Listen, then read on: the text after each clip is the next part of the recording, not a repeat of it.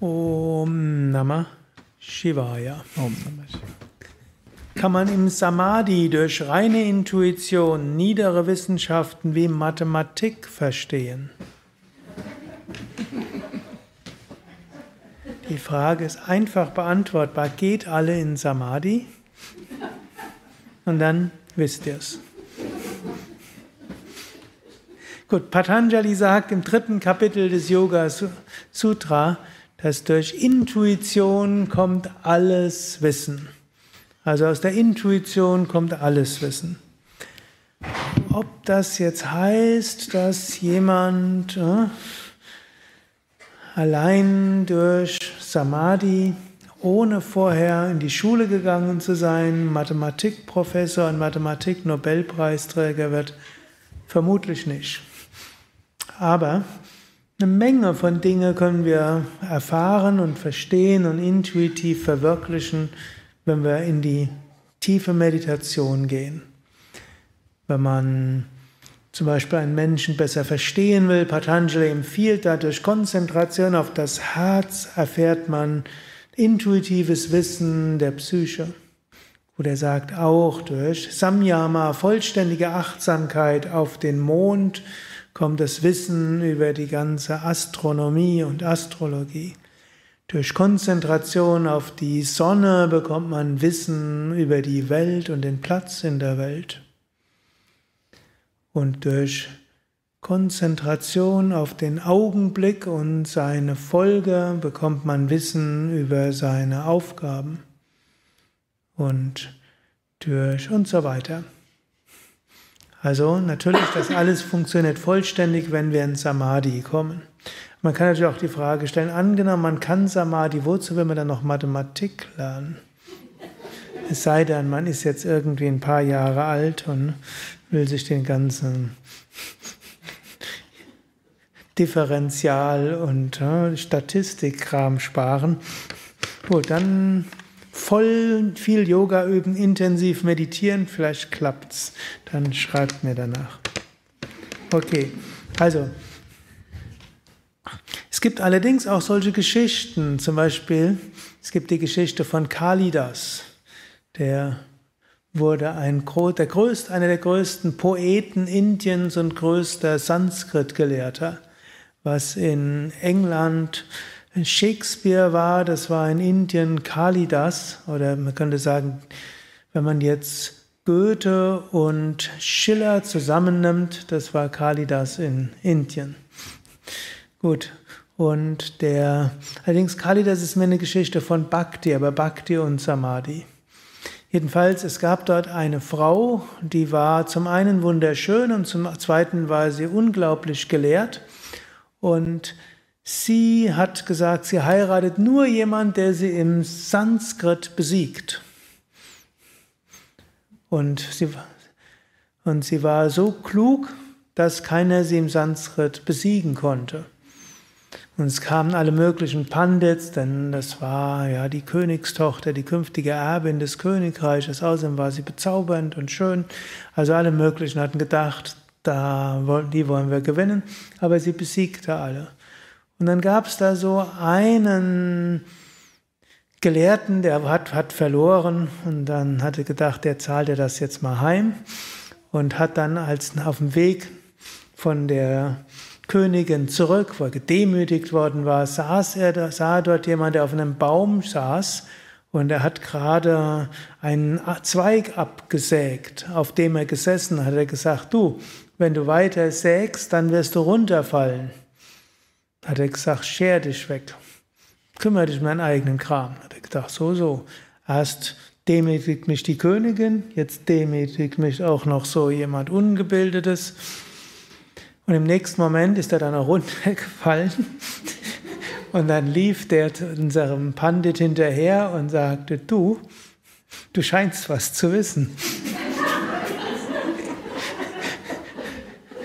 Und dann sagt er, ja, ich weiß, du wirst, du wirst der neue König sein können. Ich?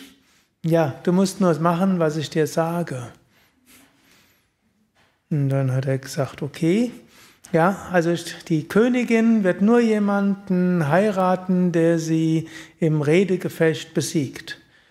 Du musst jetzt aber einen Trick machen, du darfst nichts sagen, du darfst nur mit Gesten antworten.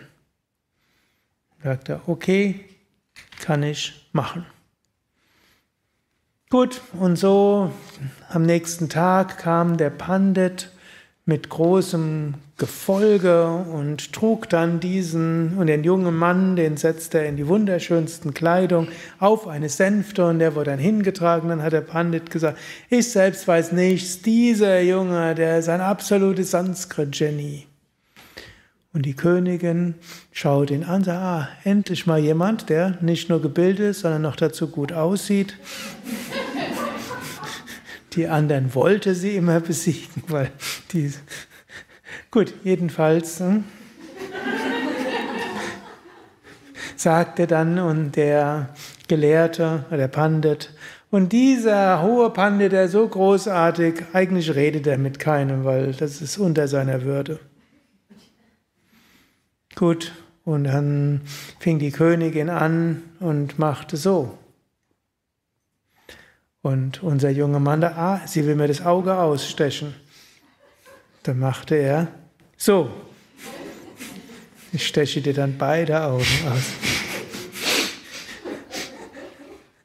Und dann machte sie, ah. Und dann dachte er, okay, jetzt will sie mir auch noch. Ah. Und dann machte er so. Und sie wollte sagen, ja, aus der Einheit wird die Zweiheit.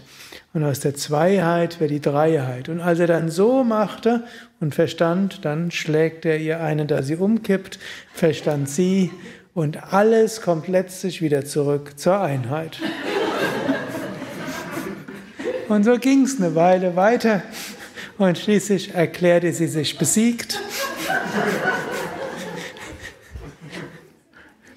Und äh, so wurde dann gleich die Hochzeit gefeiert.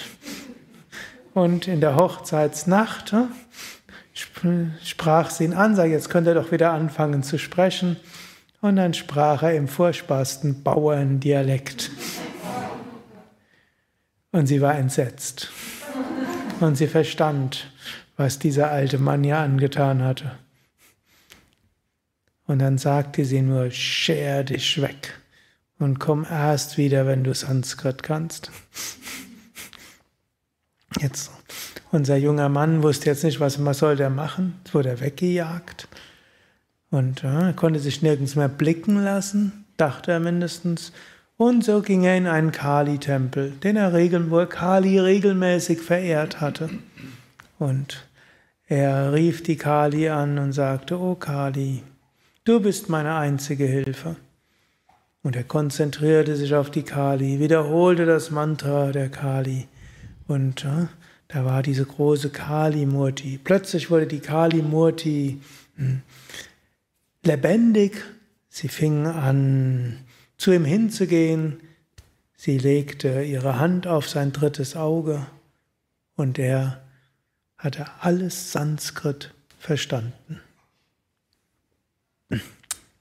Er ging wieder zurück zum Königshof. Es hat ein bisschen gedauert, es war jetzt nicht ein paar Stunden, sondern es war schon intensive Hingabe, die er dort entwickelt. Und die Königin schaute aus dem Fenster und sah ihn, sagte, ja, kannst du inzwischen Sanskrit? Und im einwandfreisten Sanskrit sagte er, antwortete er ihr. Und dann ging sie voller Freude raus und sagte, ah, jetzt können wir ein Paar werden. Und dann sagte er, nein, du bist meine Lehrerin. Und durch dich habe ich die Kali verwirklicht und habe ich äh, Sanskrit gelernt. Ich bin nur dankbar für dich und äh, ging dann weiter. Und danach schrieb er die tollsten Dramen und die tollsten Göttergeschichten und die tollste Literatur und alles Mögliche und äh, zählt bis heute als ein ganz großer, also als der größte Sanskrit-Dichter aller Zeiten. Also jetzt klassisches Sanskrit, also Vyasa war natürlich noch großartiger, aber der war halt ein bisschen früher. Harium Tatsat.